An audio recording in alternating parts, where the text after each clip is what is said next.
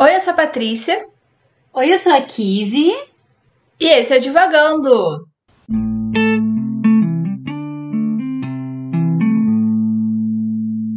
Olá, pessoal! Estamos de volta aqui com mais um episódio deste nosso podcast Divagando. É, estamos aqui neste, neste limbo, neste entre temporadas, né? Terminamos agora a nossa terceira temporada, que foi um sucesso, com livros maravilhosos, com leituras interessantes, com assuntos muito interessantes e foi muito divertido gravar, foi muito legal. E agora, para esse aquecimento, para essa preparação da quarta temporada, estamos aqui no nosso mês de férias. Para que vocês não fiquem com saudades. Temos episódios, temos livros, temos assuntos interessantes que a gente vai conversar e que a gente vai vai devagar sobre a vida e sobre os assuntos, né? É que é o que a gente gosta de fazer.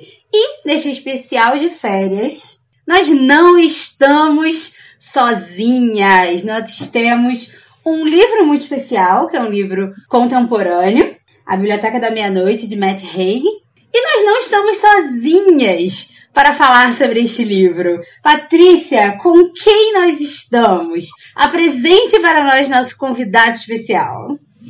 É o nosso convidado, mais do que especial. É uma pessoa muito querida da minha vida. É um dos meus melhores amigos. É, e não só isso, ele é bacharel em estudos de mídia, fotógrafo, arte nerd e sommelier de eventos culturais. é, e o nome dele é Pedro. e essa foi a apresentação que a gente chegou, né, pra falar dele. Mas é uma pessoa incrível, maravilhosa, que tá na minha vida. É, eu acho que depois da Kizzy é o meu amigo mais antigo, assim, de tempo de conhecimento. Mas, enfim, chega de eu falar do Pedro. Diga algo para os nossos ouvintes, Pedro. Oi, eu sou o Pedro. Eu tenho 26 anos. Sou essa pessoa aí que eles apresentaram. E estou nervoso porque é a minha primeira experiência de podcast. Então, tenham paciência comigo. Ah, você não precisa ficar nervoso. Só precisa ficar nervoso porque aqui a gente está no formato mais livre, mais tranquilo. Estamos entre amigos, não não tem não tem muito não tem muito o, o que ser diferente. É, como a gente falou, né? É, o Pedro é muito especial e ele também é ouvinte desse podcast, né? Ele está aqui para conversar sobre livros depois de escutar a gente, né? Então, além de ser amigo, é uma pessoa que está sempre ouvindo, então já conhece como este podcast é livre e, e, e admite todas as aleatoriedades possíveis e imagináveis. Exatamente. É, foi o Pedro que indicou pra gente o livro que a gente vai ler hoje. E, Pedro, diga pra gente, resuma a história, ambiente os nossos ouvintes aí no livro A Biblioteca da Meia-Noite. Então, A Biblioteca da Meia-Noite, do Matt Haig, é um livro bem contemporâneo, né? Ele foi lançado em 2021, no ano passado, e eu vi muito hype em cima desse livro. Ele estava em todos os lugares, eu vi meus amigos é, lendo e postando. E como em qualquer hype de qualquer coisa, eu fugi. Porque eu não consigo acompanhar quando tá todo mundo falando sobre o um negócio. Eu não consigo. Para mim é muita pressão. Então eu deixei ele para lá. Então quando surgiu esse convite especialérrimo do Divagando, eu pensei, agora é a hora de eu encarar a biblioteca da meia-noite e saber do que, que o pessoal estava falando. E o livro é mais ou menos assim a gente tem uma mulher chamada Nora Seed. Ela tem seus 30 e poucos anos, ela vê uma vida que começou com muitas expectativas, mas que ela foi deixando alguns sonhos de lado pelo caminho, e ela foi se acomodando em algumas situações ali mais ou menos, na média. E chegou em um momento em que ela acabou vendo que talvez isso não tivesse sido a melhor decisão. Ela decide que não está mais valendo a pena viver. E aí, no meio de uma tentativa de suicídio, ela é surpreendida por uma biblioteca mágica e aí começa Nora Seed no multiverso da loucura. onde ela começa a encontrar suas variantes, seus mundos paralelos em todas as vidas que ela poderia ter vivido se cada escolha que ela fez ao longo da vida fosse diferente. E então ela vai à procura de uma versão onde valeria a pena viver. Ela é guiada gentilmente pela bibliotecária da escola do primário, né? Algo assim. Então, basicamente a premissa é essa, né, gente? Sim. É por aí mesmo. Sim, é bem por aí. Muito, você resumiu muito bem a história do livro, é bem essa a essência mesmo. E aí a pergunta que não quer calar neste podcast que eu amo fazer. Estamos aqui mais uma vez fazendo para o nosso convidado, que é Pedro, conte para a gente. Qual foi a, a, sua experiência de leitura com a Biblioteca da Meia-Noite? Como, como foi ler esse livro para você, né? O que que te chamou a atenção? O que que você sentiu? É, você gostou? Você não gostou? Diga para a gente qual foi a sua experiência com esse livro. Então, uma coisa que eu tinha até compartilhado com vocês antes era o medo de indicar um livro e no final eu mesmo não gostar do livro e não ter muito o que dizer. Então foi uma leitura que começou com certa apreensão. E aí, conforme foi andando, felizmente eu gostei do livro, fiquei aliviado de não ter colocado vocês em mais uma furada. Eu, bom, espero que não. É, mas foi uma leitura muito interessante para mim, porque eu ando muito desacostumado de ler ficção, então eu tava muito querendo, assim, tipo, ver como é que seria é, entrar nesse mundo de volta. E já começa com muita identificação, sabe? Porque esse negócio de ser uma criança prodígio e depois ir vendo, tipo, ah, meu Deus, estou desperdiçando meus potenciais, eu acho que é uma coisa totalmente dessa geração. De um modo geral, se você nasceu nos anos 90 e você diz que você não se sente assim, eu desconfio muito de você. Uhum. E aí, é, eu, eu não sei como continuar a fala, peraí, rapidinho. Então, assim, em primeiro, em primeiro lugar, eu me identifiquei ali com aquela ideia de tipo, ah, meu Deus, será que eu estou desperdiçando meus potenciais? Será que eu poderia estar vivendo uma vida muito mais bem-sucedida se eu tivesse feito A ou B ou C? E aí o livro ele vai abordar isso de uma forma muito legal. Eu acho que tem uma premissa assim, que nessa coisa assim de vamos chamar de multiversos, né? Essa ideia de tipo, ah, aquela coisa meio, ah, se tivesse uma vida paralela, onde você estaria, o que você faria. Não é uma narrativa assim, tipo, zerada, né? Tipo, nova. Não é a primeira vez que alguém fez isso na vida. Mas eu acho que tem uma perspectiva que ela é sensível. Eu acho que é um livro assim de 300 páginas e ele aproveita para ir apresentando muitas discussões sobre, né? Ele apresenta muitos elementos sobre, então isso eu achei muito interessante, assim, tipo, porque aí você vai aos poucos é, se agarrando ali naquelas histórias, porque no começo, assim, eu tava, tipo, com um certo ranço até da Nora, sabe?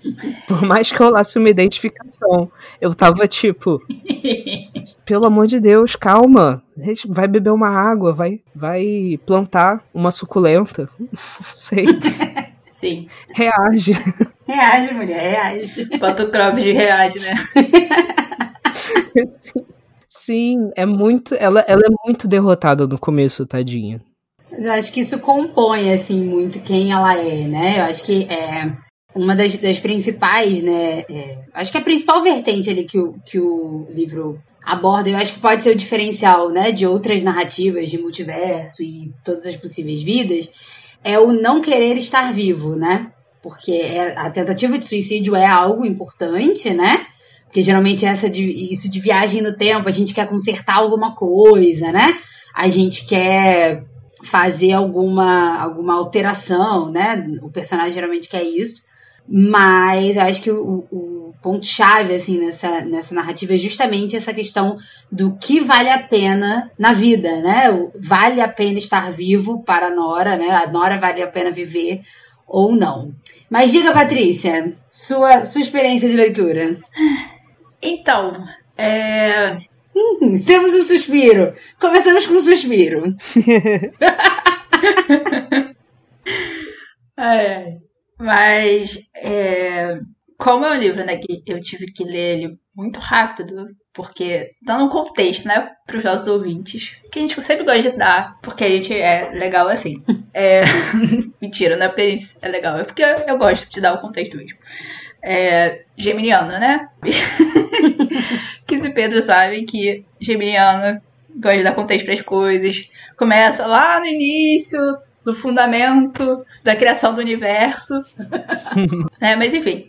É, pra gente conseguir né, soltar esses episódios especiais de férias, a gente sempre grava logo no final da temporada, né? Normalmente, assim, nas últimas semanas ali daquele mês, antes de entrar de férias. Então é tudo um pouco, né, mais caótico do que normalmente já é. Então eu precisei ler esse livro muito rápido. A gente teve, né, eu e a Kiz, a gente teve uma semana para ler. E o início para mim foi muito deprimente, assim. É... Acho que é uma parte pela, pelo que o Pedro falou, né? Tipo, dessa identificação, porque é, é eu também sinto isso, né? Dessa coisa de, tipo, ter sido uma criança muito inteligente, que tinha todas as possibilidades da vida e que o negócio desandou no meio do caminho. Mas pode realmente ser uma coisa geracional. Eu acho que pode ser mesmo, porque eu tenho muitos amigos assim também. É...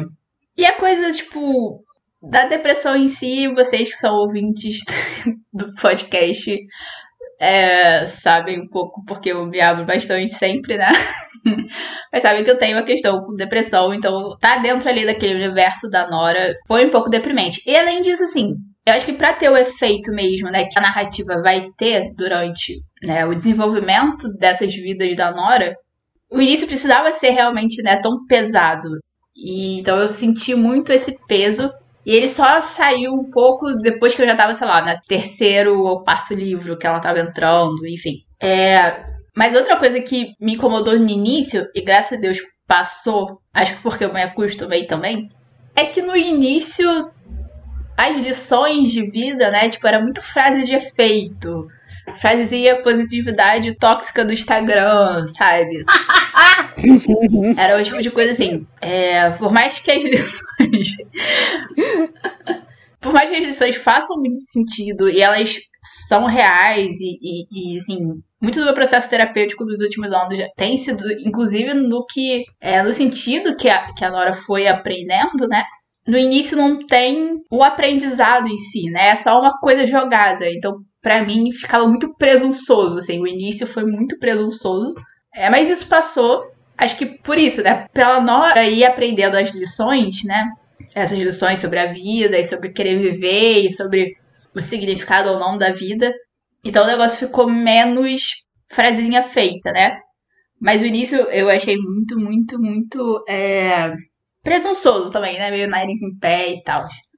E aí eu vou falar todas as coisas que me incomodaram para depois dar os, todos os elogios que eu posso dar pro livro. É, mas aí não é só uma coisa que me incomoda nesse livro, né? Eu acho que, comparando com os livros que a gente lê durante as temporadas, que são clássicos principalmente, é uma coisa que eu senti quando a gente leu Os Sete Maridos de Evelyn Hugo, e é uma coisa que eu senti quando a gente leu o Como Era Antes de Você um pouco menos, mas o, Os Sete Maridos de Evelyn Hugo, assim, acho que por eles serem ainda mais recentes, né? É, dos últimos, sei lá, dois, três anos, é, é essa escrita cinematográfica, né? Eu chamei na minha, das minhas anotações dessa escrita cinematográfica, no sentido de, assim, a forma, né, como, como o autor vai escrevendo, me parece muito mais uma transcrição de um filme ou de um seriado do que de um livro literário, assim. E eu acho que é, isso também tem muito a ver com, com essa questão né, do ensino da, da, escrita criativa e como a escrita do romance e a escrita cinematográfica é, elas convergiram é, em muitas. É, como eu posso falar isso? Em muitas regras, entre aspas, né? Muito próximas. E aí eu sinto que tem uma certa característica, ou seja, tem um certo tipo de livro hoje em dia que segue essa escrita meio assim, né? Que para mim parece às vezes muito transcrito, assim. Isso aparece muito no diálogo, e eu, eu acho que eu falei isso no episódio sobre Evelyn Hugo, que é a coisa, né? Tipo, a pessoa fala uma coisa, aí a outra responde o quê? Aí repete, aí pergunta de novo, aí. Acho que como era antes você também era um pouco assim.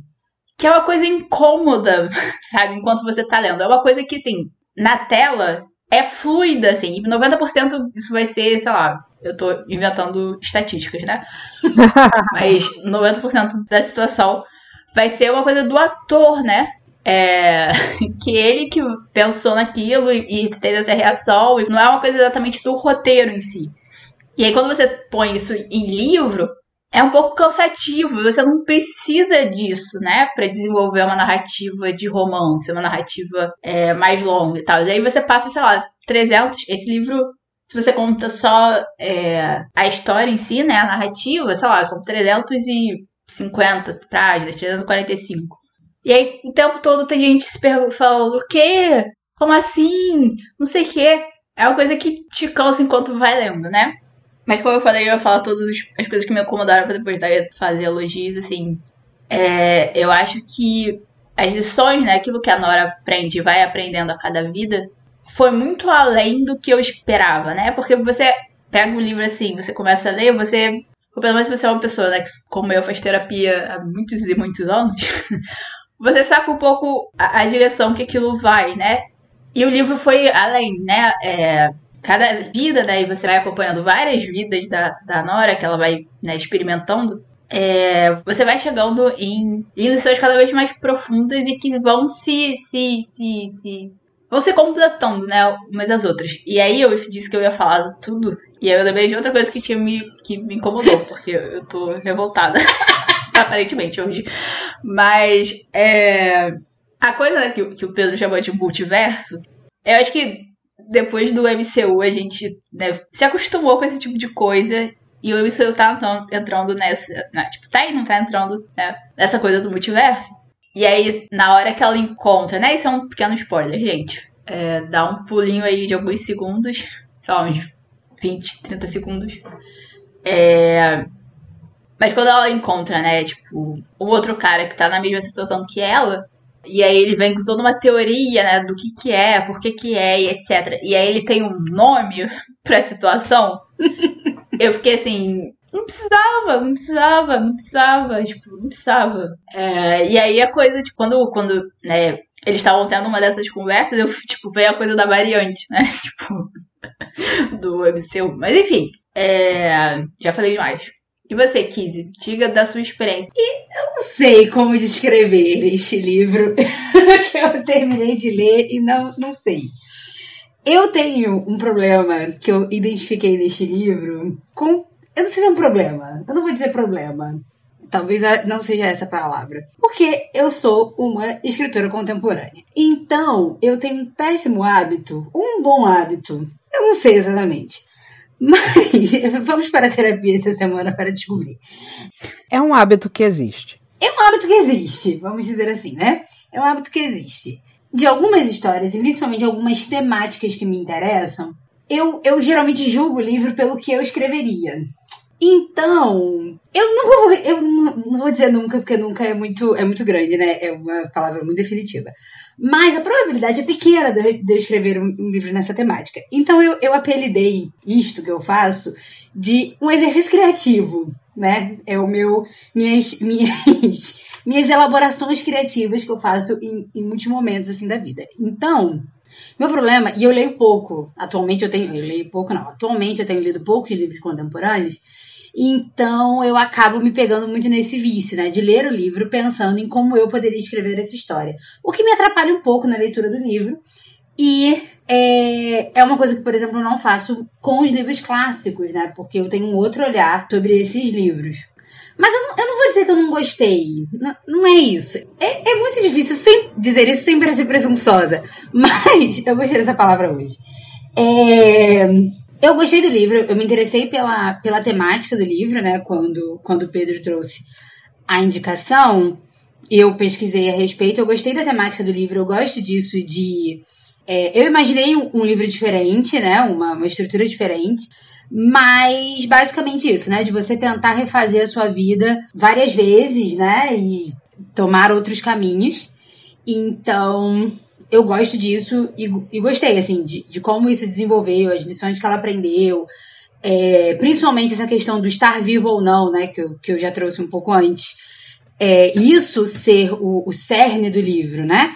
Ela. que geralmente nessa temática a gente tem é, outras coisas, ah, a gente quer rever alguém que a gente ama muito, é, sei lá, enfim, o objetivo geralmente que a gente cai nesse ciclo, né, de várias vidas, é, geralmente o, motivo é outro, né, então... A gente quer encontrar os filhos. Isso, é, tem, tem várias coisas, várias, várias premissas, assim, que fazem as pessoas, os personagens caírem nesse, nesse ciclo. Mas eu gostei disso, né? Porque aí a Nora vai, vai questionar sobre a vida, sobre o que é estar vivo, né? Sobre. É, esse vai ser o, o cerne ali da, do livro, e isso eu gostei muito, achei muito bacana. Mas, né, aí eu concordo em alguns, alguns aspectos com a Patrícia. Eu nunca achei que eu fosse dizer isso na minha vida. Eu nunca achei que eu fosse dizer isso na minha vida, porque eu sou uma pessoa que gosta de diálogo. Eu adoro diálogo no livro. É, nos livros contemporâneos eu gosto porque tem mais diálogos, inclusive essa pegada mais cinematográfica e tudo mais. O excesso é ruim, sim, mas eu, eu gosto de ver isso é, sendo desenvolvido né, nos livros é, atuais. Mas, gente, é muito diálogo. O livro é feito de diálogo. E além desse diálogo né, cansativo que a Patrícia trouxe, né, que, que a gente vem comentando de alguns, de alguns livros, é umas coisas que, que eu sei que a conversa dela com a bibliotecária é o subconsciente, tarará, mas me cansou. Eu acho que algumas coisas poderiam eh, ser resolvidas realmente na narração, né? É, fazer de algumas coisas o processo interno mesmo da, da Nora e não. É Nora, né? É. A Nora e não só o diálogo dela com a, com a bibliotecária, né? Com a, com a senhora Elme.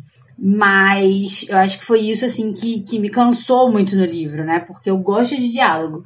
Mas são páginas e páginas e páginas, e, e de um diálogo que parece que não vai muito para muito lugar. Porque às vezes parece que a senhora é me dando as respostas para ela, né? E isso me cansou um pouco. Mas é, mas é isso, assim, é, é, a minha experiência, eu gostei do livro. É, acho que poderia, assim, né? Mas aí sou eu que sou chata também, né? Para algumas coisas, sou eu que. É, é muito meu olhar mesmo, né? Sobre, sobre o livro. Então, eu acredito que se ele fosse um pouco melhor, um pouco. Se ele fosse distribuído as vidas de uma forma diferente, né? É, ela viver, enfim, em outros momentos, e principalmente a questão dos diálogos, acho que seria um livro. É, um livro diferente. Nem melhor nem pior. Apenas diferente. Mas eu gostei. No geral, eu, eu, eu gostei do livro. Nossa, eu concordei muito com essa questão dos diálogos, que tanto você quanto a Patrícia falaram, porque vou admitir, ali no início, especialmente, tipo, quando tem alguns monólogos da Nora que são super grandes, eu admito que eu não li tudo, gente. Eu passei ali, eu vi que o parágrafo era ela falando, tipo, muitas coisas, e aí eu passei diagonalmente, assim, tipo, tá bom, vou pegar a ideia do que que tá sendo dito agora. Porque, gente, ainda mais no começo que ela entendeu. Você já entendeu que ela tá triste. E aí é uma página inteira, assim, tipo um monólogo, tipo um discurso que ela vai fazer lá no evento quanto nadador. Gente, eu, eu atravessei aquela. Tal qual Moisés no Mar Vermelho, eu fiz o texto se abrir e passei direto no meio. Porque, assim, em alguns momentos foi isso. Errado você não tá. Nem um pouco, nem um pouco. Mas por outro lado, tem também essa questão, tipo, da, da cinematografia. Eu fico um pouco preocupado se quando esses autores escrevem um livro que, sei lá, eles estão tendo um apoio maior, ou eles sabem que vão conseguir distribuir mais, e eles se preparam para tipo, bom, se alguém quiser transformar isso daqui num filme futuramente, eu vou deixar mais ou menos já bem encaminhado do jeitinho que eu quero para que eles não mudem muito, porque é um é uma coisa que acontece. Né? Então, não sei, chutei, chutei. Eu não sei, eu não, sei, eu não diria que se é por isso, assim, né? Se, se os autores escrevem já para deixar pronto pro cinema.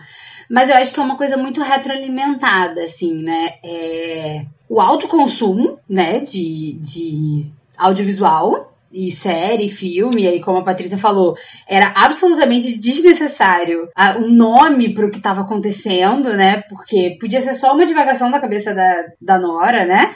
E eu gosto de histórias amarradas. Então, assim, pra eu achar que ter um nome pro que tá acontecendo é um pouco forçado, é porque, assim, né? Eu sou a pessoa que não gostei de Alice do País das Maravilhas porque é uma história solta demais. então, é porque realmente ficou, ficou um pouco forçado, assim, né? Mas. Mas é isso, assim, é, nas séries tudo tem explicação, né? Não, não existe muito mais esse esse devaneio, essa, essa coisa mais aberta, né?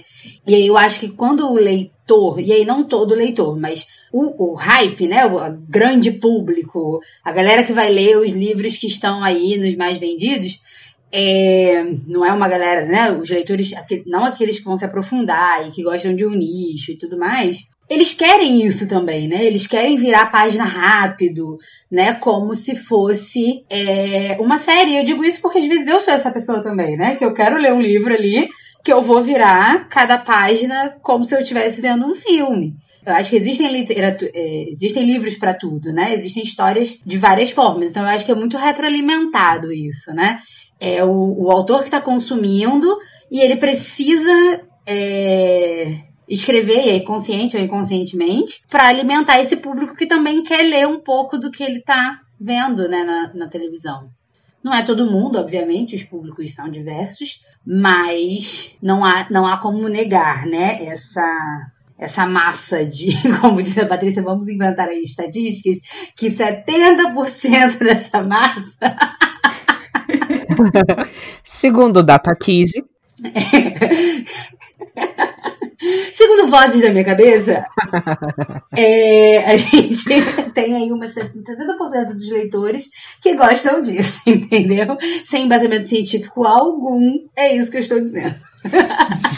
e só a minha opinião importa.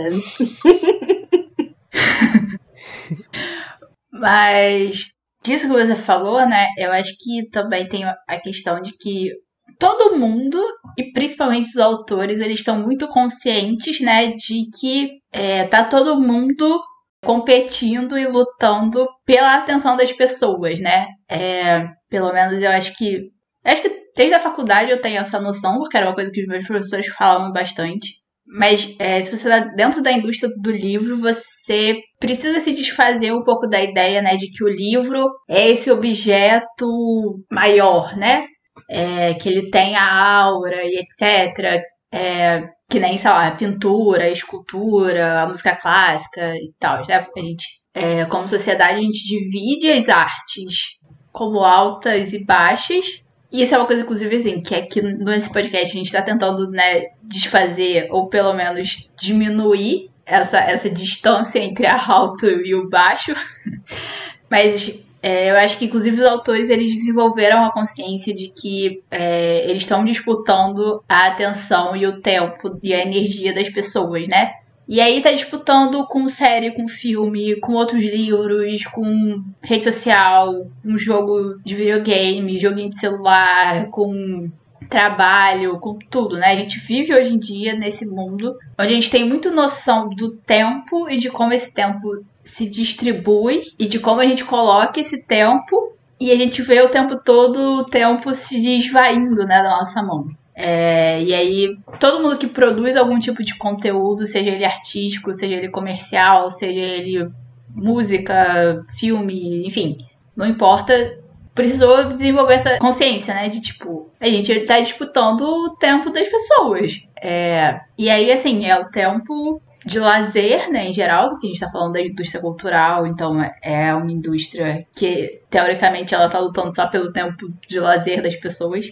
Mas é isso, então. Se você tem um autor que tá consciente de que ele tá disputando com as séries e com os filmes, então ele talvez também traga isso para dentro da sua escrita. E quando eu digo autor, eu tô dizendo, né, os autores em geral, né? Tipo, enfim. É isso para dentro da sua escrita também, para aproximar e para trazer esse outro público, né? Como aqui estava falando, que é, quer esse tipo de, de narração, de narrativa, né? Porque, por mais que o audiovisual seja uma história contada por sons e imagens, tem uma escrita ali É, tem uma escrita escrita mesmo, e tem uma escrita visual, e tem uma escrita sonora. Mas tem escritas ali, é, então elas precisam. É, elas precisam, mas elas acabam né, sendo traduzidas para essa outra mídia que é a escrita de romance, né, de livro. É, então pode ser também isso, né? É, e como a gente tem visto, né, como a Kizzy falou, é, nesses livros contemporâneos que a gente anda lendo, a gente tem visto isso. E pode ser um, um sintoma contemporâneo, né? Nossa. Mas é, enquanto você tá falando, me veio uma, um questionamento, assim, não sei se, enfim, uma, uma reflexão de como é difícil esse, esse balancear, né, da literatura com essa, essa indústria, né, massiva aí, né, que tá pegando todo mundo e disputando maravilhosamente bem, né, esse, essa atenção das pessoas e como é difícil é, escrever literatura, né, ou produzir o, o livro, é, ou uma história, né, uma narrativa que prenda as pessoas dentro, inclusive, desses parâmetros. Porque a gente teve essa tentativa agora, né? Lendo Biblioteca da Meia-Noite. E aí eu tô pensando, tentando lembrar aqui de algum autor que faça isso, assim, com, com gosto e com maestria, né? Que entre literalmente na história e que saiba usar esses diálogos e essa tensão é, de uma forma que prenda o público, né? Nessa, nessa coisa mais cinematográfica. Eu consegui lembrar do Dan Brown. Hum. Eu sei que existem muitas críticas à fórmula dele, tá, tá, tá. Mas é uma fórmula que funciona, porque assim, é um livro que você pega e, e lê várias, né? Várias. Você não consegue parar de ler, né? Principalmente se você gosta da temática. E eu geralmente gosto das temáticas dele, então geralmente eu pego o livro e vou embora, né? Mas eu tô tentando lembrar de outros autores, né? Então acho que fica aí meu questionamento. Se vocês conseguem pensar em alguém, né? Uhum.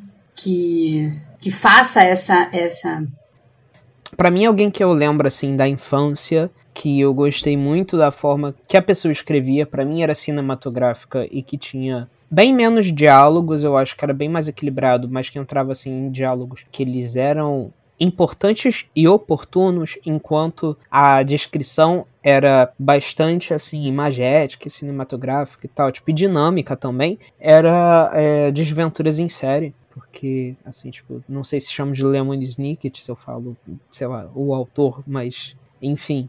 para mim, eu acho que era. É, é, o que me vem à cabeça quando eu lembro, assim, de algo que era, tipo, tinha uma, uma descrição, tipo, bem dinâmica, sabe? Tipo, bem visual e que tinha essa esse ritmo ali, tipo, mas tipo com muito menos falas, sabe? Já é um livro mais antigo. Então eu não consigo puxar muita referência assim, tipo, recente para poder ter uma ideia sobre, né? É, assim, para mim, é... eu nunca li Desventuras da série, é uma falha de caráter minha. Exagerei, mas tudo bem. Eu também não, então estamos duas nessa falha. mas para mim, pensando nesses livros é, contemporâneos, ou pelo que pelo menos eu cresci junto, a série que mais fez isso, e quando, enquanto eu estava falando, eu pensei em Percy Jackson. Percy Jackson faz isso até bem. É, eu lembro de achar realmente ser uma coisa tipo, ah, funciona pra tela, né? Mas principalmente Jogos Vorazes, assim, para mim Jogos Vorazes é, é, é, a trilogia que devia ter só sido feito em roteiro para ser vendido pro cinema ou pra série e tal, porque sim.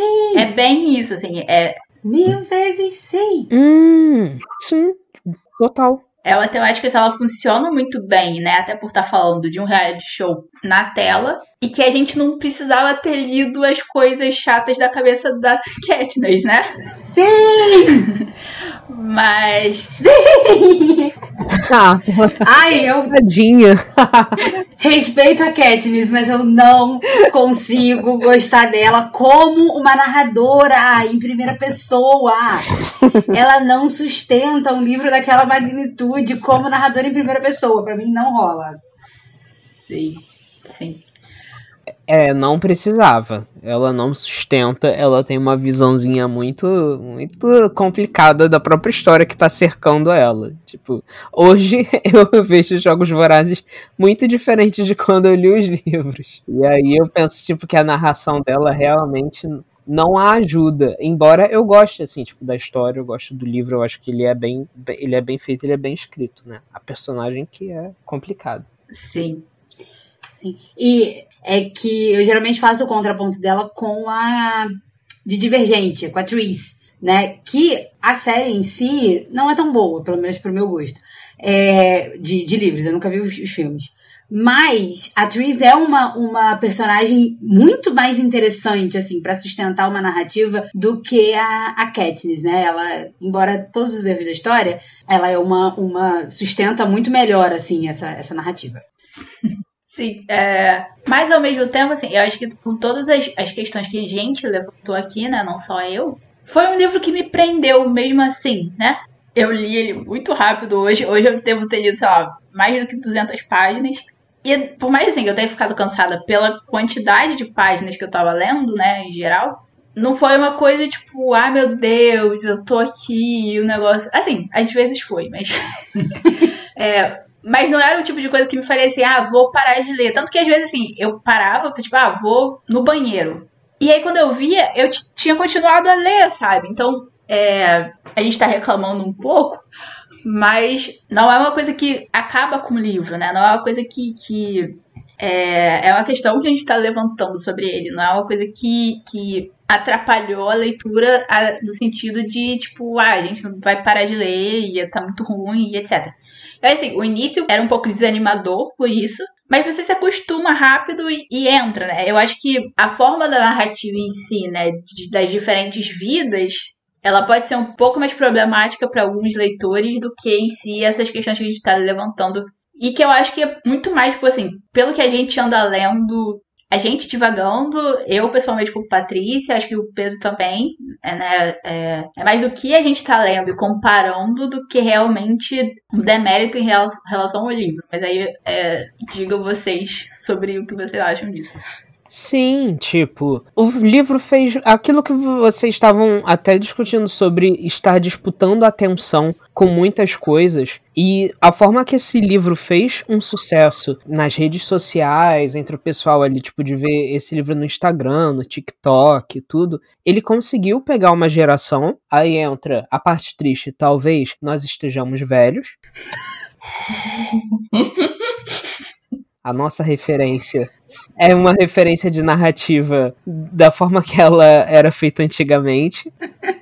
Esse é o que prende os jovens hoje em dia, porque, assim, foi um livro bem sucedido, uma geração em que você, enfim, lê textos muito mais curtos na internet, você é, tem ali o TikTok, tem séries, você tem outras coisas disputando aquela atenção, né? Você conseguir emplacar um livro para essa galera é um feito muito grande, né?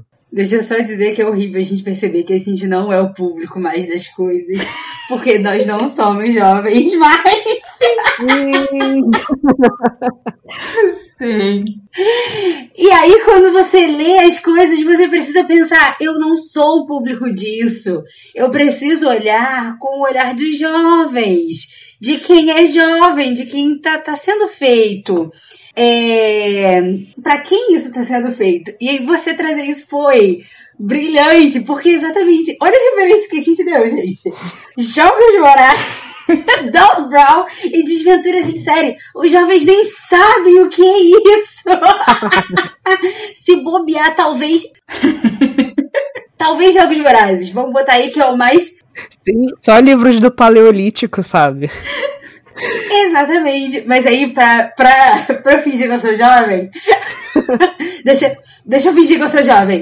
É, eu, eu escuto que os jovens leem, né? Aí vira e eu, eu encalho de, de ler um também. Mas o, o corte de, de espinhos e rosas. A Patrícia sabe toda a minha novela que foi para ler Corte de Espinhos e Rosas. Sei. Existem muitos comentários que podem ser feitos sobre esse livro. Sim. Mas, para fins dessa conversa, é uma narrativa cinematográfica, né? É uma pessoa que é uma, é uma, é uma história que ela já começa ali no início e, e vai te levando. Muitas reviravoltas, muitas coisas desnecessárias. Minha conversa contando para Patrícia sobre esse livro foi homérica, foi gigantesca. Mas motivos pelos quais nós fazemos um podcast, mas é isso, é um exemplo atual, pronto, de uma pessoa, de uma de uma narrativa que já chega chegando, né? De, de, consegue sustentar aí essa coisa mais visual e dentro desse, desse para esse novo público, né, para esses novos jovens. Sim. E aí, é, eu tenho um amigo que é o Gabriel, um beijo, Gabriel, que eu, às vezes, eu fico com uma inveja dele, porque é uma inveja boa, não é uma coisa assim, tipo, oh meu Deus, eu só acho brilhante a forma como ele consegue fazer as coisas, sabe?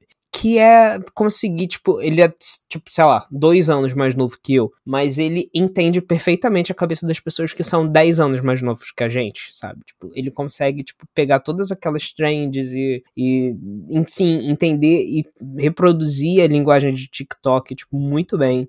E tipo, ficar por dentro de todas as, as celebridades e as músicas e as coisas, e ele, tipo, pega as perspectivas assim que eu não consigo. E eu fico me sentindo muito mais idoso, mas eu acho muito brilhante, eu acho muito legal isso, né? E, então. E. Eu só ia dizer, eu só ia dizer que é assim que eu me sinto em relação a vocês dois, mas. O quê? O que? Que a gente é jovem? Meu Deus! para você ver como tem camadas. De jovens, exatamente. Sim. Existem muitas camadas de, de jovens. Quando eu não consegui sentir o primeiro álbum da Billie Eilish com a mesma intensidade que as outras pessoas estavam sentindo, que eu vi, tipo, gente, será que eu não sou o público mais das coisas? será que eu não sou mais o centro das atenções da mídia? Acho que não. Sim, nós, nós não somos. Assim, aí um outro mérito, assim, tipo, do livro que eu achei é que tem, assim, hoje a gente tem aquilo que a gente tinha dito, né? A narrativa não é exatamente. A narrativa não a premissa do livro não é exatamente a primeira vez que a gente fala de universos paralelos, vidas paralelas, e contemporaneamente a gente teve agora, claro, o livro acaba sendo tipo, de 2021, mas a gente tem o Homem-Aranha lá, o Multiverso da Loucura, toda a proposta do, da fase 4, né, do, da Marvel agora. Uhum. Você tem agora, tá no cinema, aquele tudo em todo lugar ao mesmo tempo, que eu ainda não vi, mas sei que também é viagem por universos paralelos.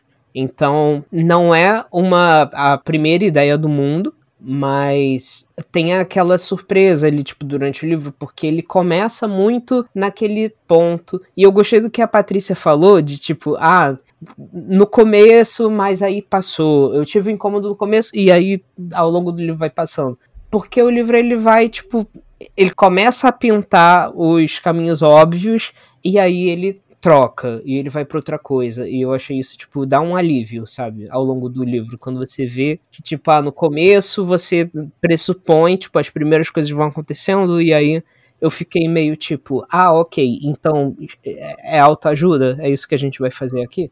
Mas aí ele muda, e aí, tipo, ah, não, ok, a gente tá conseguindo desenvolver isso de uma forma um pouquinho diferente. Então, e aí depois aí ele começa naquele negócio de tipo, ah, uma vida e fica um tempo na vida e fica um tempo na outra. Eu fico pensando, ah, meu Deus, vai ficar nisso agora? É, eu vou começar a cansar. Se ela viver mais quatro vidas, eu vou ficar um pouco entediado. e aí ele muda.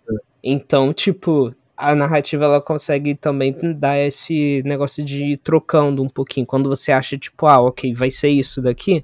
Aí ele, tipo, não, e tem outra coisa. E aí ele muda um pouquinho. Então, isso eu acho que foi uma coisa, tipo, que, que ajuda muito o livro a ir pra frente, sabe? Que ele podia ter ficado travado ali na positividade tóxica, de tipo, ah, ah, não tente se matar, você é tão bonita. Ou então, tipo, depois ficar só naquela viagem ali, tipo, do, do multiverso da loucura, entendeu? Tipo, ah, eu... podemos dar spoilers, né? Porque já tá no, no, há algum tempo no cinema. Mas assim, tipo, aquele negócio lá do, ah, o, do Doutor Estranho, e aí várias versões do Doutor Estranho, tipo, vários corpos diferentes do Doutor Estranho, não sei, entendeu? E aí, ah, vai ficar nisso, pra sempre. E aí, não, depois a gente passa para outra discussão. Enfim, ele tem umas camadinhas, né? Ele tem umas mudanças de cenário e eu achei isso vai chegando em pontos assim refrescantes. Podia ter um balanceamento diferente, mas aquilo seria outro livro, sabe?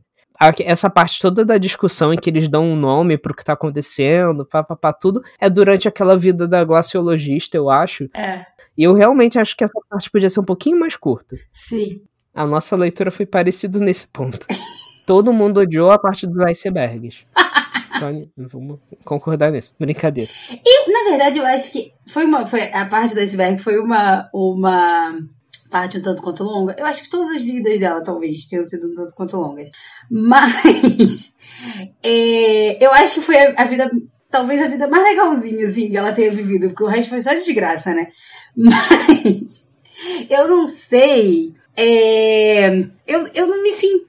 Eu não, não, não estive. Eu, eu, não senti essa mudança muito da, da narrativa, né, que vocês relataram. Não sei, eu não sei se, eu, eu acho que eu já previa um pouco, mas eu acho que eu, eu não me surpreendi muito, assim, com essa com esse, anda, esse andamento do livro. Eu esperava um pouco a, a forma como ele ia finalizar, mas o que eu, o que eu gostei em si foi dos, das temáticas em si mesmo tendo aquela positividade, muita frase de efeito, e no início é bem puxado, no final dá uma diluída, é, eu gosto muito dessa, dessa dessa reflexão né, sobre o, o que é estar vivo, o que é viver, é, o que é estar presente né, nos momentos e as escolhas que você faz, e você se arrepende, você não se arrepende e toda essa, essa dinâmica, né? Teve um momento que eu achei que ela ia ficar nesse multiverso da loucura por algum tempo, e eu acho que seria um final bem interessante, mas. é, é isso, assim, né? Seria outro livro. Se, se a gente mudasse todas essas coisas, seria outro livro. E isso não, não desmerece. Você falou desse hype do livro, eu não peguei isso. E realmente me fez pensar que eu realmente não sou público. É, eu não vi. Eu não vi esse livro. Quando você falou dele, eu real... Você tem TikTok? Não, não tenho, porque eu não sou jovem, né? Aí, então. eu tenho, mentira, eu tenho, mas não entro. mas eu, eu, não, eu, não, eu não peguei esse. Porque os Sete Maridos de Evelyn Hugo, por exemplo, foi algo que caiu aí na minha, na minha peneira, né? Caiu no meu radar. Mas esse livro eu nunca tinha ouvido falar, então realmente eu não sou o público dele. Mas. Mas é isso, é um livro interessante. Não é um livro extraordinário do, do sentido de traz muitas coisas novas para esse tipo de narrativa, né? Como vocês bem falaram. Mas traz temas interessantes e não é uma coisa, ah, meu Deus, vamos jogar esse livro pela janela e nunca mais vamos ler. Não. É um livro que é bem gostosinho de ler. É, a parte lá que você fica meio triste no início, eu acho que é muito objetivo, sim, que é para você entender qual vai ser o caminho aí que a Nora vai, vai percorrer e você percorrer isso junto com ela. E é isso, é um bom livro no geral. Né? Eu acho que atende as, as demandas dele, né? As, ao, ao enquadramento aí social que ele está que ele está inserido. É, eu também acho que é um livro que ele se propôs a fazer o que ele fez mesmo. É, e é engraçado que todo mundo usou, né? Tipo, ah, se fosse diferente, seria um outro livro, assim. É porque a gente internalizou de verdade a moral do livro, né? que é essa. É... Exatamente. a gente entendeu muito bem a história. Sim. Mas ao mesmo tempo, é eu ainda acho que a gente é o público do livro. Opinião polêmica no final do episódio. Idosos também amam. Essa é a opinião polêmica. É a pessoa. a pessoa que joga mais quatro no final do Uno, né? mais dois, mais dois, mais dois. Pra terminar, eu discordo de tudo isso, hein, pessoal? É isso que ela quis dizer. Mas diga, por que, que a gente. por que, que a gente é o, o público do livro? Conta pra mim. Conta pra gente. Não, é porque eu acho assim, primeiro é um livro que ele, ele se encaixa nessa categoria do meio, né? Assim, ele não é um livro, sei lá, infanto-juvenil. Eu acho que entendi. Fale, Patrícia. é, young adult no sentido, né, do que tá falando sucesso do young adult, que é muito mais romance, né, muito mais romance, assim, romântico, historinha de amor, etc. Mas ele também não chega, tipo, no, né, no que a gente chama sempre de alta literatura, etc e tal. Então ele fica naquele meio. Mas eu vou fazer uma gradação muito ruim aqui, né, da situação, para explicar direitinho. É, ele não é crime e castigo, ele não é, é a gente tratava da mesa do ser, mas ele também não é, sei lá, não consigo pensar em nenhum livro recente que entre nessa categoria mais embaixo. Mas ele não é, sei lá. Como eu era antes de você. Exato, ele não é o como era antes de você. Exato, obrigada. Exato. Um Sete Maridos de Evelyn Hugo. Não, eu acho que sim. O Sete Maridos de Evelyn Hugo tá entre ele e o. o, o o como era antes de você, porque o como era antes de você é, é bem baixa a situação. Meu Deus. Justo. Mas. Escutem o nosso episódio a respeito de como eu era antes de você, que foi o nosso episódio especial do, do último, das últimas férias que nós tiramos. Então, é um episódio muito interessante. Foi uma leitura muito interessante, uma conversa bem interessante, que também foi um livro indicado pelos nossos ouvintes. Então, se você tem livros para indicar pra gente, indique que a gente lê nos nossos episódios especiais. Sim. Eu ouvi esse episódio é, as meninas sabem que eu tenho uma estratégia no Divagando, que é, às vezes, quando elas estão falando sobre um livro que eu ainda quero ler, eu leio o livro primeiro para poder depois ouvir o episódio e me sentir fazendo parte daquela discussão. e aí, nesse caso, eu não li o livro, mas eu vi o episódio porque eu não me importava, assim, tipo, de, de ouvir sobre sem ler. Não tinha aquela, tipo, ah não, não me despertou muita vontade de ler. Então eu decidi. Ouvir a Kiz e a Patrícia discutindo sobre vai ser o suficiente para mim. Então eu ouvi esse episódio. Ele entrou como uma exceção na minha, na minha estratégia. O que demonstra que há várias formas de se ouvir um podcast e a forma que você quiser é válida. Exato. O importante é você escutar o devagando. Pessoa que faz o xabá, né? Que... Ou divagando para todas as estratégias de leitura e audição. Exatamente. Exatamente. É, mas então, o que eu tava falando antes, né? Tipo, é, ele tá nesse lugar meio específico, pensando até em mercado mesmo, né? E ele é um livro que tem uma temática que atrai a gente, né? Atraiu o Pedro, atraiu a Kisa, me atraiu. Então, é um livro que é, é porque, assim, quando eu penso em jovem, né, eu penso na galera adolescente saindo da adolescência, né? A gente já passou dessa idade, mas são poucos os jovens, né, tipo, desse jeito que eu tô, tava falando, que eu acho que vão se interessar exatamente, tipo, Pra mim, assim, uma pessoa de 18 pode ser o público desse livro, mas uma pessoa de 16 é um pouco mais difícil, né? Hum. Então, mas ao mesmo tempo, eu acho que assim, uma pessoa da minha idade, tipo 29, também vai se interessar. Então, não é que. É, eu não acho que a gente é o público em relação, né, à narrativa, ou à premissa, ou à história em si. É, eu acho que a gente deixa um pouco de ser um público pelo que vocês estavam falando antes, né? É, pela forma de escrita e de narrativa que a gente cresceu, né? Que a gente se acostumou a ler e etc. Mas é o tipo de coisa que Aí é outra lição do livro, né? É, a gente só vai descobrir lendo o livro. então. Exatamente. Exatamente. Mas eu, eu tenho uma teoria de porque por 16 anos esse livro não é tão interessante, ali nos 18, 20 já é interessante. Por quê? Porque com 16 você ainda tá fazendo essas merda da vida, entendeu? Ainda tá ali falando, uau, a vida é maravilhosa e o futuro é brilhante. Me aguarda, uhul. Eu posso fazer tudo. E aí, com 20, você fala, então, então, né? Acho que não foi bem assim com 20 anos você já começa a ter esse, esse peso das escolhas que você fez da vida, né? Então, realmente, esse livro, talvez a galera jovem que tá aí saindo da adolescência, entrando na idade adulta, ainda não pegue muito bem a minúcia, né, do livro. Sim, sim. Mas é válido, é válido para todas as idades. Sim, dependendo da sua idade, você ainda não chegou naquela naquele momento em que você se pergunta: Meu Deus, será que eu estava com a faca e o queijo na mão? Joguei o queijo fora, enfiei a faca na minha garganta.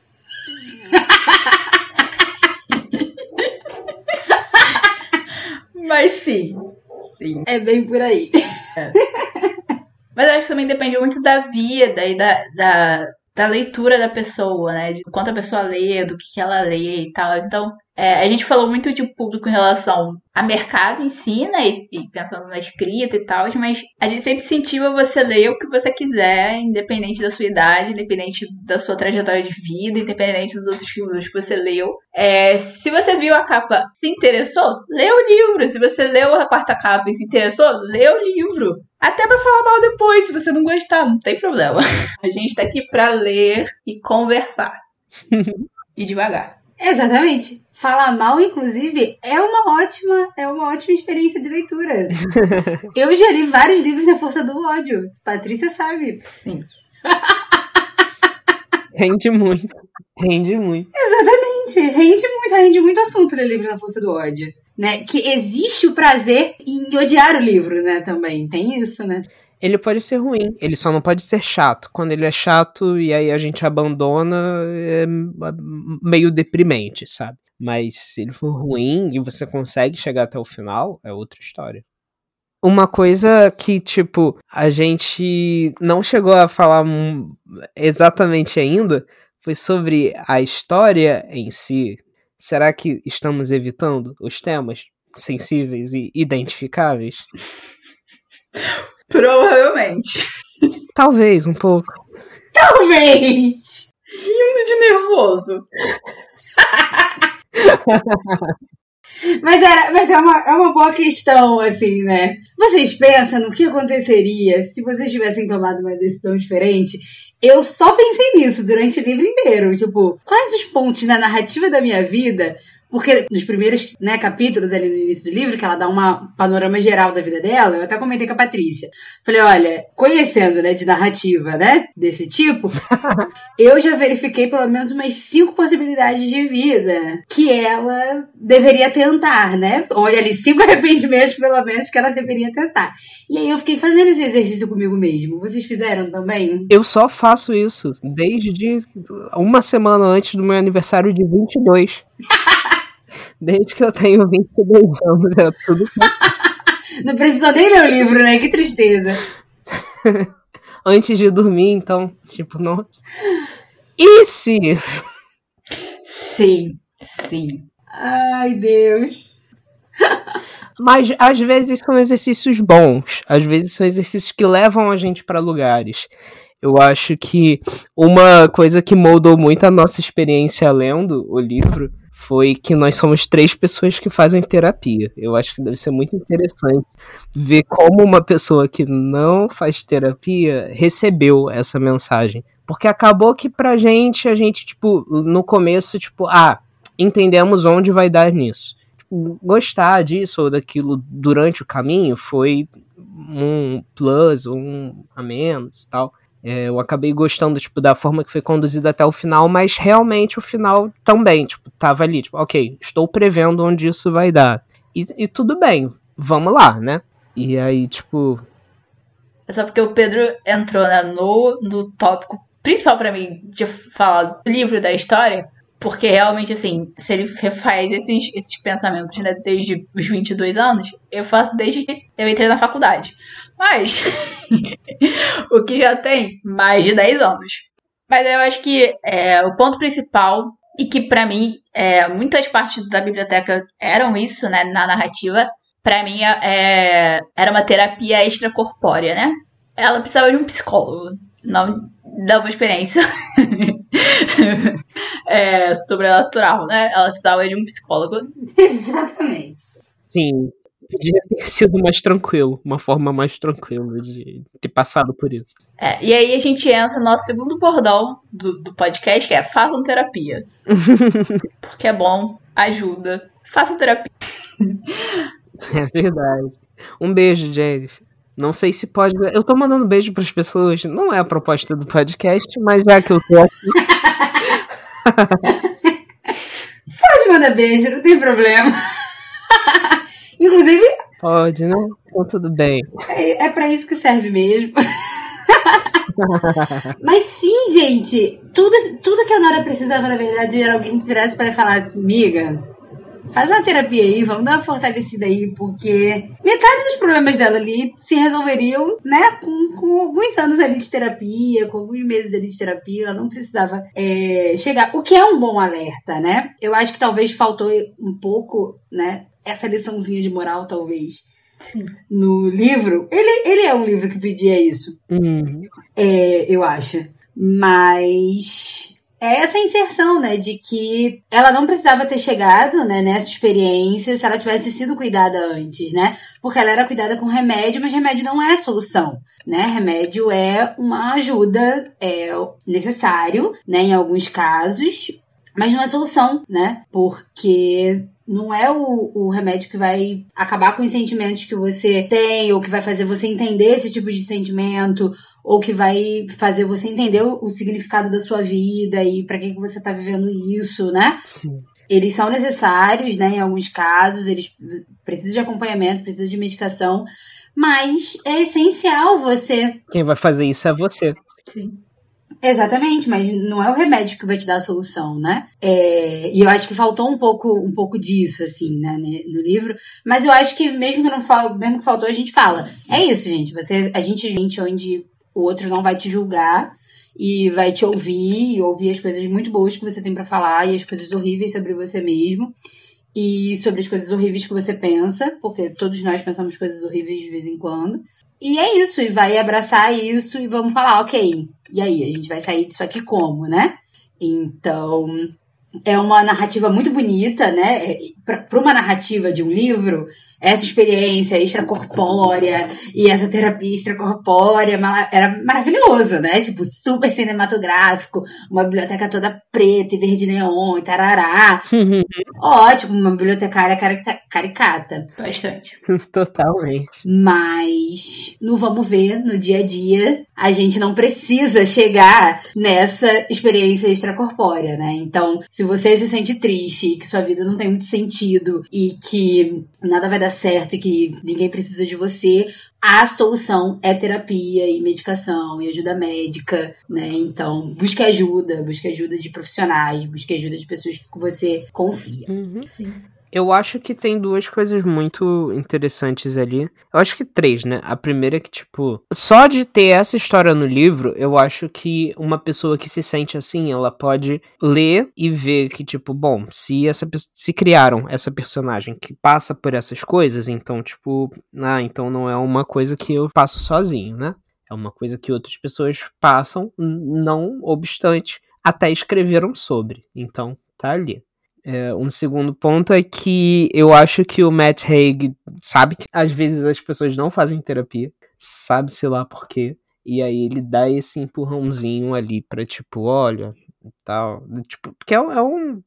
É um processo terapêutico, né? Ela fica lá desabafando sobre como tudo é terrível pra bibliotecária, até ela mesma chegando na conclusão depois de que, tipo, ok, talvez nem tudo seja tão terrível assim. Sim. E terceiro, que é, tipo, um pouco da. Do próprio autor, isso eu descobri pesquisando só depois, é um pouco da experiência do próprio autor, porque ele teve uma experiência de quase suicídio, e ele usa um pouco da escrita dele para poder falar sobre como foi passar por essa situação e quais foram os tipos de pensamentos e sentimentos que ele processou a partir disso, né? Como foi é, o pós dessa experiência, as lições que ele aprendeu, enfim, e aí ele transformou isso no, em livros, né? E a Biblioteca da Meia-Noite é um deles. Uhum.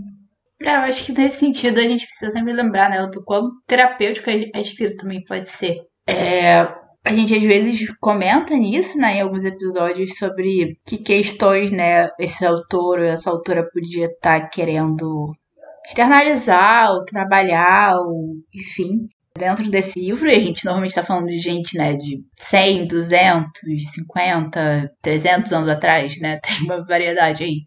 Mas eu, como, inclusive como editora, eu acredito muito nisso, né? De que, mesmo que seja inconsciente, quem tá escrevendo tá colocando uma coisa de sua ali, né, naquele texto.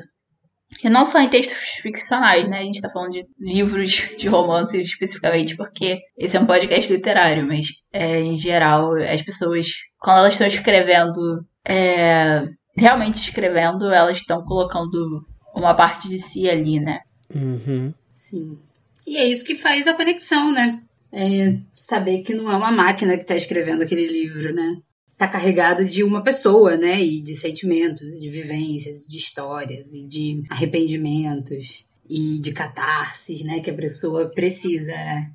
Porque o humano precisa de humano, né? O ser humano precisa dessa conexão com o outro, né? Sim.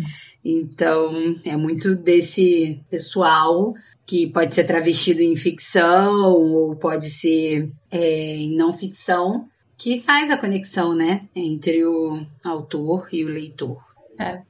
Sim, eu acho que qualquer é, narrativa, né, tipo, artística, vamos chamar assim, narrativa artística. Não sei se é um nome, eu tô usando aqui. Hoje a gente tá com referências na nossa cabeça, tudo vale. Sim. Pois é, hoje, hoje a gente tá trabalhando assim.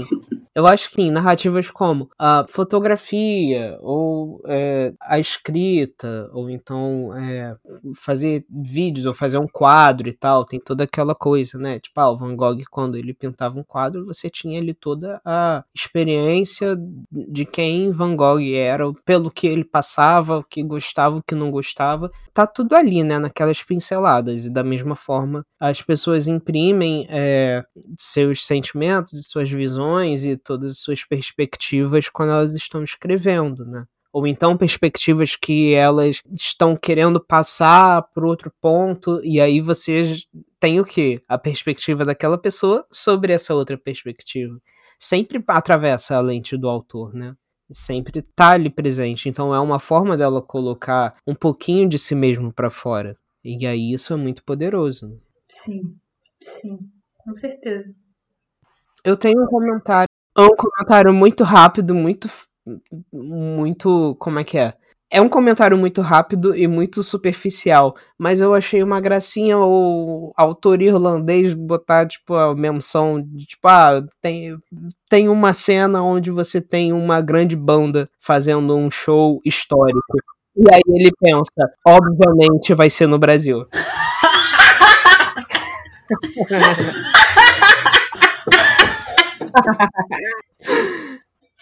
eu achei. Eu vou. Eu vou. Não, isso eu preciso comentar. Não, isso eu preciso comentar.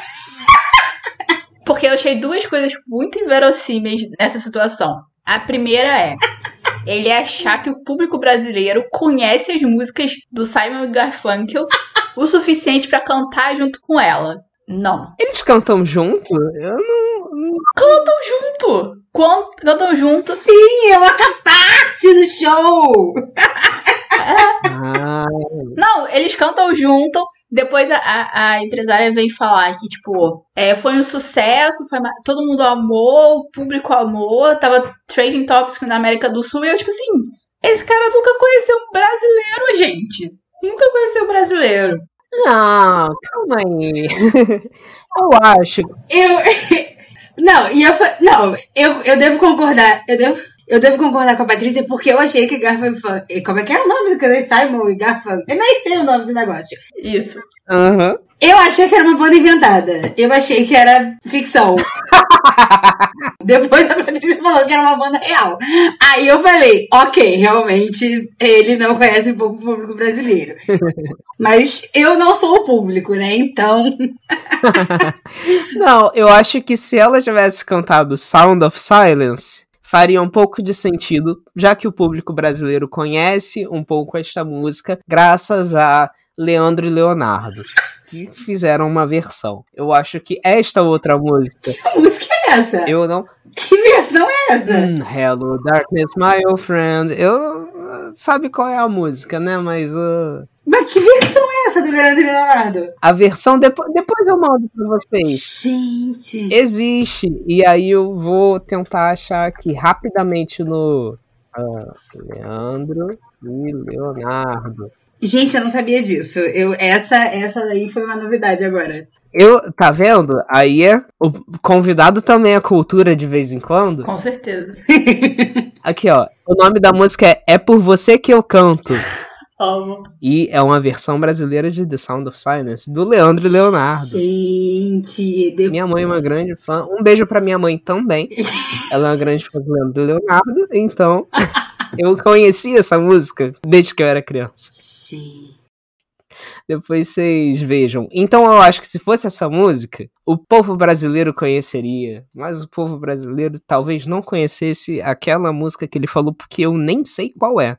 Pessoalmente, eu, eu deveria até ter ouvido depois, mas não aconteceu. Eu não ouvi até hoje. Exato, exatamente. E o Hello Doctor My Old Friend é porque eu só conheço essa parte dessa música porque virou meme na internet. Sim. Não porque.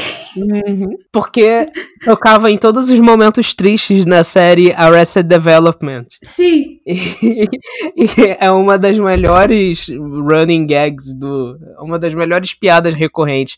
Tentando não usar muito estrangeirismo. né? É. Tentando, É, não usando. é uma das melhores piadas recorrentes da série, que, tipo, sempre que tem um momento de tristeza pros personagens, toca The Sound of Silence no fundo. Eu adoro. Mas assim, essa é a primeira coisa inverossímil. A segunda coisa inverossímil é na economia de hoje em dia, que a gente tá falando de 2021, né? 2020, 2021. é uma super banda fazer turnê no Brasil e São Paulo, Rio e Porto Alegre. Me diga que banda tá fazendo isso hoje em dia, gente? Eu... As bandas estão indo só pra São Paulo. Não, olha só. Depende. Não, gente, Ó, elas estão vindo pro São Paulo ou pro- vindo pro Rio. a parte mais inverossímil. Não, a parte mais inverossímil é o Rio de Janeiro. Que horror. Exatamente. A parte mais inverossímil é o Rio de Janeiro. Não, Não, a mais inverossímil é o Rio de Janeiro, porque ninguém mais vai pro Rio de Janeiro porque nada existe no Rio de Janeiro. Exatamente. Mas assim. o Rio de Janeiro não existe. não, eu devo defender. Eu devo defender um ponto que a parte mais inverossímil de toda essa parte do Brasil é o pão de mel brasileiro, que eu ainda não. Eu tô revoltada com isso. Eu estou revoltada com isso. Gente, o que, que é o pão de mel brasileiro? Eu não sei, eu fui procurar receita. Ele ia escrever pão de queijo e se perdeu no meio do caminho e ninguém corrigiu. Nem a editora brasileira. Eu acho, porque, cara, a gente tem o pão de queijo e a gente tem o brigadeiro, que são as coisas, né? Tipo assim, de comida, assim, que todo mundo fala fora e tal, todo mundo, artista lá experimenta, né? Faz videozinho lá para as entrevistas. Mas, gente, o pão de mel brasileiro, eu sem sacanagem, eu fui procurar a receita. Eu falei assim, não, gente, deve ter, sei lá, o brasileiro gourmetizou o pão de mel. Porque é uma coisa que a gente faz, né? Mas por incrível que pareça, a gente não gourmetizou o, o gourmetizou, não, que a gente não gourmetiza, né? A gente é brasileira mesmo. A gente não abrasileirou o pão de mel. Não, não- nada diferente aconteceu o pão de mel ao pisar em terras do Piniquins e ele virou um pão de mel brasileiro coisa. Isso, meus queridos, não tem turnê, não tem cantor que pague o pão de mel brasileiro. Isso não tem. Cara, eu tenho muito. Eu tenho muito pra mim no meu coração de que ele ia escrever pão de queijo, se embananou ali, se distraiu, escreveu pão de mel e ninguém corrigiu. Pra mim foi isso, sabe? Então, eu até fiquei pensando depois assim. Espero, não sei. Eu até fiquei pensando assim. Será que ele queria dizer alfajor? Que não é nem um negócio brasileiro, né? Mas a gente tem o, o tradicional alfajor da turma da Mônica. Então eu pensei assim: será que ele queria falar alfajor da turma da Mônica? Mas aí eu falei: é um stretch muito grande, é, é uma coisa muito distante, né? Tipo, não! alfajor nem é brasileiro, gente. Ai, Imaginando eles colocando pra banda provar o miojo da turma da Mônica também. sabor tomate, que inclusive ainda não, ainda não provei. Iguarias brasileiras, pra você conhecer. Ai, mas eu tenho a teoria também de que, sei lá, ele veio ao Brasil e aí comeu pela primeira vez pão de mel aqui e achou que é brasileiro. Pode ser também, né? Não sei. Nossa, Pode ser. Não sei, gente. Eu sei que a coisa mais inverossímil é isso. Pra mim, o mais inverossímil ainda é, tipo, a passagem no Rio de Janeiro da banda. Porque eu imaginei assim, tipo, tá bom, pra não atrapalhar a minha experiência de leitura, eu vou fingir que é ano de Rock em Rio. Entendeu?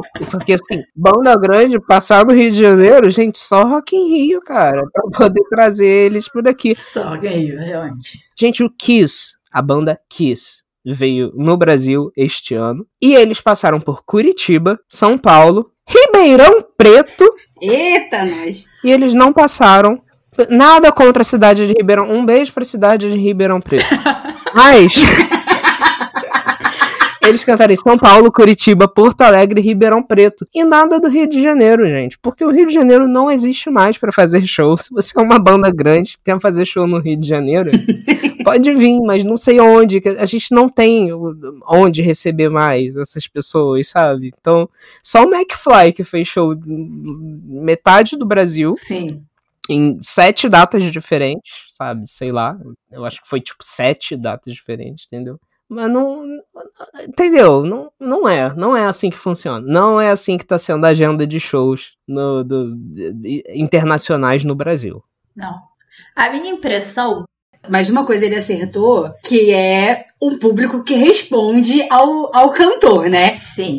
Sim. Isso ele acertou na, no, local da, da turnê. Se ele queria alguém que interagisse com o público, com o público não, com os artistas, isso, isso ele acertou mesmo escolhendo o Brasil. Sim. Pois é, se ele tivesse feito, tipo, ah, o show da banda, eu nem lembro o nome da banda, coitado. É porque já tem uma semana que eu li. Como é que é o nome da, da banda? Labyrinths.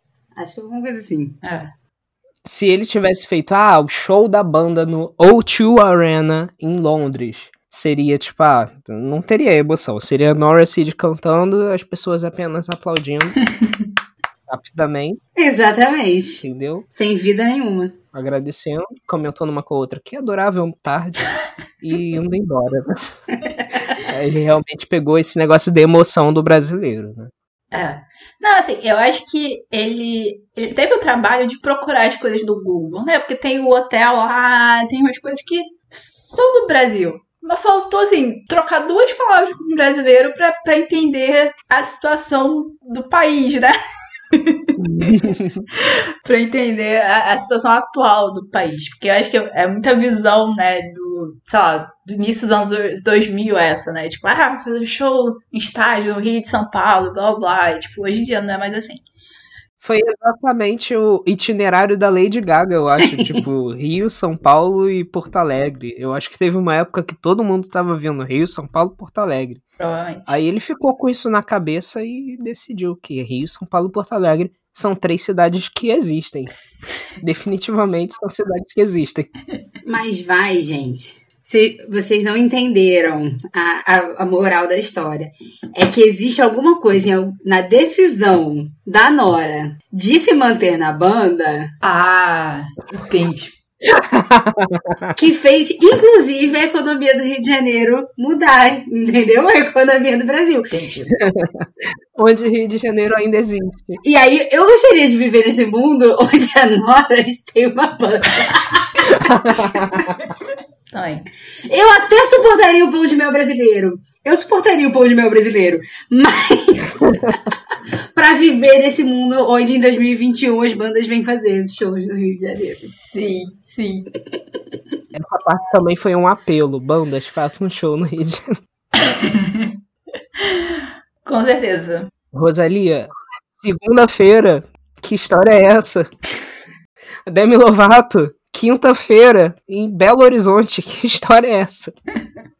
Gente, por favor, façam shows no final de semana e façam shows no Rio de Janeiro. Tenham consideração com o trabalhador. Por favor, né? Por favor. Exatamente.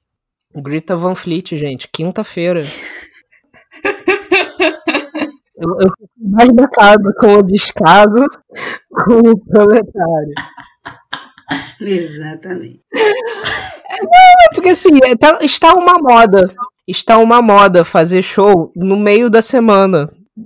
Eu não entendo, eu não gosto, eu sou contra. Porque essa moda pegou justamente quando eu tô trabalhando de segunda a sexta. Quando eu era desempregado, não tinha isso.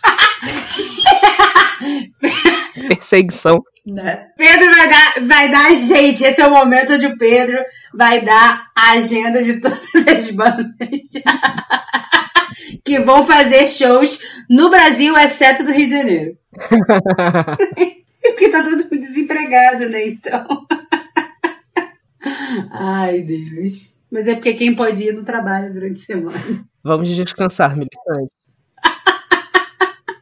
Ai, que horror. Críticas, críticas sociais vamos deixar para um próximo episódio, não é mesmo? A gente tá em ritmo de férias. Mas é com esse longo e quase aleatório é, desvio que a gente termina o nosso episódio de hoje com a presença muito especial e ilustre do Pedro, falando sobre a Biblioteca da Meia-Noite, do autor Matt Haig. E a gente falou sobre tanta coisa, a gente falou sobre escrita, sobre disputa de atenção, sobre inverossimil... inverossimilidade. Essa palavra existe? Eu não sei. Mas se não existir, eu acabei de inventar. É... do livro, sobre as nossas experiências de leitura, sobre algumas temáticas do livro. E foi esse o nosso episódio divertidíssimo. É isso, pessoal. A gente, a gente, a gente tem ritmo de férias, né? Então a gente tá rindo, a gente tá se divertindo, a gente tá divagando mesmo sobre as coisas. E se você leu esse livro, ou se você acha que você não é o público desse livro, como a gente descobriu durante esse episódio, mas no final a gente descobriu que a gente é, é, conta pra gente nas nossas redes sociais, nós estamos no Twitter e no Instagram, no arroba Divagando Livro. Conta pra gente aí o que, o que você achou desse livro e de outros. Sugira também alguns livros pra gente ler nas nossas próximas férias. É, a gente vai olhar e vai pensar e vamos decidir. É, porque a gente é assim, a gente tá numas férias já pensando na próxima, porque essa é a vida do trabalhador brasileiro. Mas não se esqueça de compartilhar os nossos episódios, né? Se você já leu A Biblioteca da Meia-Noite, se você gostou e quer indicar para alguém, é, manda nosso episódio e manda os nossos, os nossos outros episódios também, é, para divulgar aí essa grande comunidade de experiências literárias. E não, não somente as nossas redes sociais, mas Pedro, diga para a gente onde a gente te encontra neste mundo vasto que é a internet e dê um oi aí, uma, um, se despeça né, neste encerramento deste episódio. É, primeiramente, eu gostaria de agradecer muito por esse convite. Foi muito especial para mim. É, foi muito divertido também. É, esse meu primeiro podcast da vida. Existirá um segundo, só Deus sabe. Porque, nossa, passei muitos nervosismos aqui. Mas é, vocês podem me encontrar virtualmente no Instagram como Pedro Mar H, de Pedro Marinho. E eu compartilho mais fotos lá, basicamente. É, eu tenho TikTok também, mas eu não compartilho muitas coisas. É mais para eu poder assistir e mandar vídeo para os meus amigos. Então lá não tem conteúdo. No Instagram, por outro lado, hoje eu compartilhei uma foto de um pedaço de maçã comido que eu achei dentro do BRT. Então, lá você vai encontrar conteúdo interessante, aleatório e de qualidade. então, é isso, basicamente. e muito obrigado vocês duas novamente. Um beijo para vocês. um beijo, muito obrigada. Muito, a gente quer agradecer de coração, Pedro, ter aceitado o nosso convite, né? E topado esse desafio de ser o primeiro. É primeiro podcast, seu primeiro podcast, Pedro. Então, muito obrigada, a gente ficou muito feliz que você aceitou, que você indicou esse livro que rendeu assuntos absolutamente maravilhosos e aleatórios neste, neste episódio. É, então, muito, muito, muito obrigada por aceitar nosso convite, foi um prazer. E foi muito divertido e te esperamos mais vezes, sempre para compartilhar aí as nossas, as nossas experiências. E, Patrícia, você quer dizer alguma coisa? Sim, eu quero também agradecer muito ao Pedro por ter aceitado o nosso convite, por ter indicado esse livro, que realmente rendeu bastante, que a gente gostou bastante, apesar né, de todas as, as questões que a gente trouxe. É, mas eu quero agradecer e se defender de mim, não vai ser o último podcast que o Pedro vai fazer na vida dele. é, mas sigam sim ele na, no Instagram, que ele é uma pessoa humilde, mas que tem muita coisa para compartilhar com vocês, é muito talentoso e é uma pessoa incrível. E, né, falando em redes sociais, Em agosto, nós vamos ter novamente, depois das nossas férias, os sprints de volta. Então fiquem de olho no Twitter e no Instagram sobre novidades sobre os sprints. Mas fiquem de olho nas nossas redes sociais para todas as novidades que estão vindo por aí, tanto nas nossas férias quanto para a quarta temporada. Então é isso, depois de toda essa confusão que eu fiz agora. Mas é isso, gente. Um beijo e até o nosso próximo especial de férias. A gente não vai falar qual é a, a temática do próximo, não? Ai, meu Deus do céu, tá. Só pra. Nosso próximo especial de férias, eu já tô. Só pra deixar. Só pra saber. Não, eu vou falar, eu vou falar. Eu esqueci, eu esqueci completamente. Alguém tá em negação, Patrícia? É, o nosso próximo especial de férias. Alguém que tá em negação? Talvez. Talvez. Ai, meu Deus. Ai. Pro nosso próximo especial de férias, que vai ser diferente. É, ele não vai ser sobre um livro, ele vai ser sobre um seriado, né? A gente falou bastante sobre é, divisão de atenção, concorrência sobre atenção. E dessa vez, né, nas férias, a nossa atenção foi dividida com uma série do Netflix que é Anne com E. E se você é ouvinte já desse podcast há muito tempo, você sabe que eu fui convencida a realmente assistir Anne E, que era o projeto da Kizzy. Enfim, a gente se vê então no nosso próximo especial sobre Anne E, que se tudo der certo eu vou ter terminado de ver até lá. É, mas enfim, é isso, gente. Um grande beijo e até o próximo especial. Um beijo, pessoal. Até o próximo episódio.